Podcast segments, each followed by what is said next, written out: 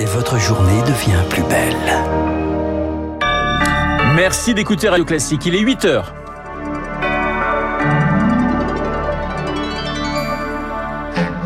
La matinale de Radio Classique avec Renaud Blanc. À la une, le calme. Après le chaos au Brésil, la police a repris le contrôle des lieux de pouvoir, envahis par des milliers de manifestants pro-Bolsonaro. Les dégâts sont considérables. Nous serons sur place dès le début de ce journal. Le parcours du combattant des seniors pour rester dans l'emploi, passé 55 ans, seul un sur deux travaille encore. C'est pourtant la clé d'une réforme des retraites réussie. Et puis, c'est un monument qui disparaît. L'écrivain américain Russell Banks est décédé, ce week-end.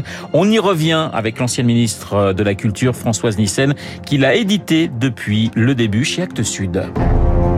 Radio classique. Et le journal de 8 heures nous est présenté par Lucille Bréau. Bonjour Lucille. Bonjour Renaud, bonjour à tous. Au Brésil, le calme semble revenu après une nuit d'extrême tension. Les sons et les images en rappellent d'autres, celle de l'invasion du Capitole par les soutiens de Donald Trump il y a deux ans. Des centaines de partisans de l'ex-président Jair Bolsonaro ont envahi hier soir les lieux de pouvoir à Brasilia, le Congrès, la Cour suprême et le palais présidentiel. Jean-Mathieu Albertini ce matin ne peut que constater les dégâts. Après une après-midi de saccage, le tribunal suprême fédéral, le congrès et le palais présidentiel sont totalement dévastés. Vitres, bureaux, œuvres d'art mobilier, tout y est passé. Des armes ont aussi été volées et au moins six journalistes ont été violemment agressés. Pour le moment, on compte 260 partisans de Jair Bolsonaro arrêtés, mais d'autres interpellations sont attendues, notamment chez ceux suspectés d'avoir financé ces attaques. Reste que la situation est toujours tendue face à la passivité des forces de sécurité locales, Lula a déclaré une intervention fédérale et ce jusqu'au 31 janvier. En gros, c'est désormais l'armée qui est chargée de faire régner l'ordre dans la capitale. Jair Bolsonaro a quant à lui sèchement réagi depuis la Floride où il se trouve depuis fin décembre. En une série de brefs tweets, il a déclaré que les manifestations de ce genre n'étaient pas démocratiques et s'est dédouané de toute responsabilité. Au Brésil, Jean-Mathieu Albertini pour Radio Classique. Ces manifestants, des vandales fascistes, selon le président Lula, qui est rentré dans la nuit à Brasilia pour constater les dégâts. Réaction tout aussi indignée à l'étranger, violence scandaleuse pour Joe Biden, le président américain qui entame lui sa première visite officielle au Mexique. Allez, retour en France, Lucie. L'emploi des seniors, l'autre point chaud de la réforme des retraites. Et fin du suspense, Elisabeth Borne présente demain ses tout derniers arbitrages. La piste d'un report de l'âge légal de départ à 64 ans tient la corde. Le gouvernement sait que la réussite de sa réforme passe par le maintien dans l'emploi en fin de carrière. Or, seulement 56% des 55-64 ans travaillent aujourd'hui, Lauriane Tout le monde. J'ai 54 ans, je suis diplômée traductrice, quadrilingue. En mars dernier, Sophie perd son poste d'attachée de direction. J'ai travaillé à la fois en start-up, en PME et en grand groupe. Après des dizaines d'entretiens auprès de chasseurs de tête et de cabinets de recrutement, les refus s'accumulent. J'ai senti des barrières liées à l'âge, à un profil complet comme le mien. Ça peut faire peur parfois. Trop expérimenté, trop âgé et surtout trop cher. On me l'a pas toujours dit clairement. Souvent, à la fin de l'entretien, euh, ah oui, vous nous intéressez vraiment beaucoup. Je vais voir si je peux négocier avec le client parce que vous allez sortir euh, probablement de leur budget. Mais pas question de baisser les bras. Sophie est aidée par l'association Solidarité Nouvelle face au chômage. Son délégué général Vincent Godbout. Nous accompagnons 4000 personnes par an. Sur ces 4000 personnes, 2000 sont des seniors à peu près. Un certain nombre de ces seniors sont au chômage depuis deux ans, depuis trois ans et qui n'y croient plus et qui renoncent. Il n'y a pas de spécialistes seniors dans les services publics de l'emploi. Il y a les missions locales qui s'adresse aux jeunes. On pourrait tout à fait imaginer une mission locale qui s'adresse aux chercheurs d'emploi seniors. Et s'il faut travailler plus tard, l'association recommande davantage de formation en entreprise et surtout d'adapter le poste aux salariés seniors, par exemple avec du télétravail. Lauriane, tout le monde, pourra-t-on continuer de chasser le dimanche Réponse ce matin, le gouvernement rend ses décisions pour mieux sécuriser la pratique. Ce week-end encore, un chasseur de 84 ans qui rangeait son arme dans sa voiture s'est tué accidentellement en Haute-Corse. Lucille, les laboratoires en grève aujourd'hui. Ils ne font déjà plus remonter les résultats des tests Covid. Depuis une semaine, les biologistes ne digèrent pas les 250 millions d'euros d'économies qu'on leur demande sur trois ans. Certains risquent de mettre la clé sous la porte, prévient Lionel Baran. Il est président du syndicat des biologistes. Ils demandent plus d'économies que l'ensemble des bénéfices Covid. On aura 400 laboratoires qui fermeront, plus de 10 000 personnes qui risquent d'être licenciées. On aura un système avec des délais de rendu de résultats qui sont plus importants. Et nous, on, a, on est très inquiets que le patient, par exemple s'il a une douleur abdominale, il doit aller aux urgences plutôt que de faire des analyses dans son laboratoire de proximité. Donc on a un vrai rôle de sentinelle du système de santé et avec ces mesures, on a peur de perdre cette proximité, que toutes ces personnes qu'on aurait pu prendre en charge en ambulatoire se retrouvent à l'hôpital et qu'on a déjà les urgences qui explosent. Donc on ne comprend pas bien euh, la stratégie du gouvernement. Une propos recueilli par Rémi Pfister. Le procès en appel du Mediator lui s'ouvre aujourd'hui devant la Cour d'appel de Paris. Il doit durer six mois. En première instance, les laboratoires Servier et leur ancien numéro 2, Jean-Philippe Seta, ont été reconnus coupables de tromperie aggravée et d'homicide et blessures involontaires. J'espère que vous étiez avec nous à 7h40 pour entendre les témoignage d'Irène Frachon à ce sujet. 8h06 sur Radio Classique. Lucille, on ouvre la page culture avec la disparition ce week-end de Russell Banks. C'était l'un des plus grands romanciers de la littérature américaine, Russell Banks, mort d'un cancer à l'âge de 82 ans. Il était connu pour ses portraits de la classe ouvrière avec des livres comme Affliction, Continent à la dérive ou De beaux lendemains. Il n'a cessé de retracer la lente décomposition de la société américaine. Bonjour Françoise Nissen. Oui, bonjour. Ancienne ministre de la Culture, éditrice de l'écrivain américain, membre du directoire d'Actes Sud. Je sais que pour vous, c'est l'un des plus grands qui nous a quittés euh, ce week-end. Quand et comment avez-vous découvert euh, Russell Banks? Écoutez, on, on, on, disait entre nous, euh, c'est le boss. Oui, le boss est parti. Et on réalise à quel point il va manquer. C'était un homme de d'une élégance, d'un engagement, d'une empathie, comme dit Florence Noville dans l'hommage qu'il lui est rendu dans Le Monde. C'était un homme exceptionnel. Enfin, je, je, je mesure et quand j'entends ce qui se passe au Brésil, quand on sait ce qui se passe dans le monde, il, est, il était là, il avait une voix pour dire les choses, il avait une voix pour parler des gens. C'était extraordinaire. On l'a connu oh, il y a plus de 35 ans, je pense. Et je pense que c'est Paul Auster qui avait dû en parler la première fois à, mon père. Ça fait souvent comme ça, hein, sur des familles de, des familles de, d'auteurs et de qui, qui se créent, et comme avec Den DeLillo. Et euh, voilà, on a publié toute son œuvre. Ça a été une une rencontre, euh, et ça a été une grande rencontre de Russell avec la France aussi. Euh, vous savez qu'il était aussi, il faut le faut le rappeler parce que voilà, ces deux géants il était très proche de Bertrand Tavernier. Ils avaient des projets ensemble. Il aimait le cinéma. Il aimait, il aimait tout, euh, Russell. Il aimait rire. Il aimait les gens. Il C'était un immense écrivain. Chacun de ses livres, c'est, c'est un univers. C'est un, un plaisir de lecture, même quand il dit les choses. Et c'est vrai qu'il parle, il parle des pauvres gens, il parle des gens aussi qui votent Trump.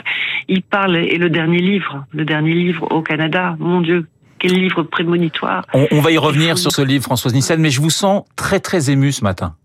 Oui, c'est vrai, c'est vrai parce que c'est une perte immense et que c'était un homme qui comptait euh, infiniment pour nous. Voilà, chaque fois qu'on se voyait, c'était tellement une, effusion de, joie et de, et de bonheur d'être ensemble. Et je pense à ses éditrices chez nous, à Marie-Catherine Vacher et à Jade Aigrol, à son traducteur euh, euh, Pierre Furlan qui que j'avais hier soir. Ça fait 35 ans de compagnonnage, me disait-il, une dizaine de livres. Je pense à mon père, je pense à Christine, je pense à toute l'équipe, à Bertrand. Enfin voilà, c'est on, on, est, on est tous, on est tous très malheureux. Françoise Nissen, destin incroyable que celui de Russell Banks, plombier, écrivain à ses heures perdues. Il voit un jour une affiche sur des ateliers d'écriture. C'est là que tout commence véritablement pour lui. Oui, et, et, à partir de ce moment-là, ça a été effectivement ce, ce trajet à travers. C'était encore cette possibilité de, de, de passer d'un univers à l'autre, mais il n'a jamais perdu l'affection pour ce milieu dont, dont il est issu et il, est, il, il, il les a mis, il, les a mis en avant dans, dans tous ses romans. C'était, euh, c'est un homme qui avait une infinie tendresse pour l'autre. Dans, dans... autant tout le temps un engagement. Justement, Françoise Nissen, au Canada, vous en faisiez euh, euh, allusion au début de cette interview, son ultime ouvrage, son héros est un homme qui se s'est condamné par un cancer, un roman prémonitoire, un, roman testament, quelque sorte, pour vous? Euh, c'est ce qu'on se dit évidemment, puisque à la suite de quoi la maladie s'est déclarée. Mais c'est un roman tellement, c'est un roman que tout le monde devrait lire parce que la façon dont il revisite sa vie, tout à fait comme on l'attend, et avec la nécessité aussi de témoigner devant cette femme qu'il aime et devant laquelle il ne veut qu'il n'y ait aucune zone d'ombre. C'est un témoignage d'amour infini.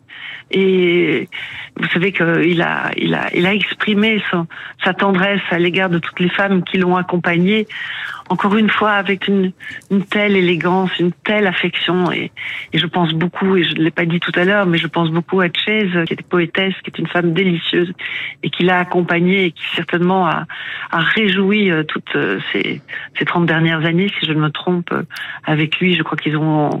Je, je, je, crois sincèrement que même dans un monde difficile, il a, il a connu un, un bonheur intense grâce à cette femme et grâce à la littérature, grâce à la poésie, euh, puisqu'il disait même qu'il pourrait se mettre un jour à la poésie. Enfin, grâce, voilà, là, c'est ce qui nous sauve aujourd'hui. Hein, c'est, les mots et c'est et c'est la culture, c'est ces émotions, c'est à travers la littérature pouvoir découvrir. Euh, qui nous sommes et ces êtres qui nous entourent et, être emportés, parce que chaque roman de Russell nous emporte dans l'univers qu'il aborde. Et vous en parlez euh, très très bien, Françoise Nissen, on sent toute votre émotion. Euh, une dernière petite question, il nous reste quelques secondes. Si on doit commencer un livre justement de Russell Banks, lequel il faut choisir? Lequel faut-il lire tout d'abord? Écoutez, je, je, pense que tout le monde a été très marqué par De beaux lendemains. Euh, D'ailleurs, il, il, y a eu un film euh, de Atam et Goyan, il y a eu une pièce, et je pense à lui magnifique, euh, mise en scène par euh, Emmanuel Mérieux. Ça a été un grand moment au Bouffe du Nord, et donc euh, De beaux lendemains, c'est vraiment l'univers de, de Russell pour moi. J'ai beaucoup aimé un livre peut-être que peu de gens évoquent, qui est. L'histoire de Beaune, c'est l'histoire de ce, de ce jeune un peu euh, déglingué et c'est tellement plein d'affection. Et puis ce, ce dernier, mais j'aurais envie de vous dire tous parce qu'ils sont tous tellement différents et vous plongent dans des univers tellement, tellement différents et avec tellement d'humanité que voilà. Mais le dernier, voilà, c'est une ouverture pour avoir envie d'aller à tous les autres. C'est toute la sincérité et le talent euh, de Russell qui s'y exprime. Il était pour vous, le Françoise Nissen, l'écrivain d'une Amérique presque à la, à la marge, d'une Amérique qui décroche. Il est pour vous l'écrivain d'une colère, de la colère sociale? Euh, certainement, mais en même temps, il parlait de ses personnages avec, et c'est ça qui est merveilleux. Il ne rejetait personne, avec une infinie tendresse. C'est un, un écrivain qui pouvait nous aider à relier le monde, je pense, d'une certaine façon, tout en ne lâchant rien sur ses engagements. Il était très, il a été très engagé sur tous les sujets. Enfin, il était, et, euh, et, donc, il avait une, une, façon de nous éclairer et de, de, de nous embarquer dans, dans, dans, dans la, dans son, voilà, dans, dans ce qu'est ce monde, oui, qui est un, et aux États-Unis, on voit encore avec ce qui s'est passé aujourd'hui, enfin hier, au, au, Brésil et ce qui s'était passé au moment de, de l'élection de Biden euh, aux États-Unis, cette colère et lui, les, ce qui se passait, cette violence, que c'est aussi l'écrivain qui dit la violence de, de, États-Unis, comme le dernier livre de, Paul Auster que nous venons de, sortir, Pays de sang. C'est quand même un, pays qui est marqué par cela. Donc euh, voilà, il c'était l'écrivain de cela, mais toujours avec beaucoup, beaucoup d'humanité. Une dernière petite question, Françoise Nissen. Je sais que, et on le sent, vous êtes très touchée par ce décès. Pour vous, il est, il est à la hauteur de quels autres grands écrivains de cette époque? Écoutez, je crois que c'est pas. Je m'excuse, je prends pas la question. Oui. Ce qui est important, c'est lui. Oui. C'est lui en tant que tel. Et chaque écrivain a son importance et, et sa richesse. C'est un. La seule chose qu'on peut dire, on l'appelait le boss. C'était un immense écrivain. Voilà, immense. une œuvre exceptionnelle, hein, dit l'écrivaine Joyce oui. Carol Oates, qui a, qui, qui, le connaissait oui. très très bien et qui a annoncé sur, sur Twitter ce, ce week-end son, son décès. Merci beaucoup Françoise Nissen d'avoir été ce matin en ligne sur l'antenne de Radio Classique. Euh, je rappelle que vous êtes, vous dirigez les, les, les éditions Actes Sud et qui était la maison d'édition de Russell Banks et que vous êtes ancienne ministre de la Culture. Lucille, je sais que c'est assez difficile après d'enchaîner avec un tel témoignage, mais on va parler de Noël Le Gret, hein, c'est un genre très différent, qui, je cite, n'en a rien à secouer de Zinedine Zidane. Explication. Et, et oui, le président de la Fédération française de football qui s'est attiré les foot de deux personnalités quand même de premier plan ce week-end, Kylian Mbappé et la ministre des Sports Amélie Oudéa-Castera. Noël Le Gret qui s'est montré très cassant envers l'ancien champion du monde 98, assurant qu'il ne l'aurait même pas pris au téléphone. Zidane, c'est la France, on ne manque pas de respect à la légende comme ça, a réagi sur Twitter Kylian Mbappé. La ministre des Sports, elle, exige des excuses. Bah oui, vous avez avez raison. Vous imaginez de dire à Guillaume Durand, j'en ai rien à secouer, c'est impossible. Euh, J'oserais pas.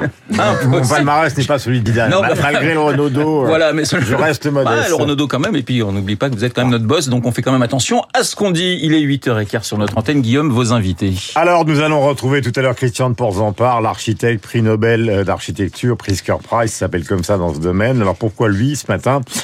Eh bien, tout simplement parce qu'il revient du Brésil. Il a une maison au Brésil. Sa femme est brésilienne.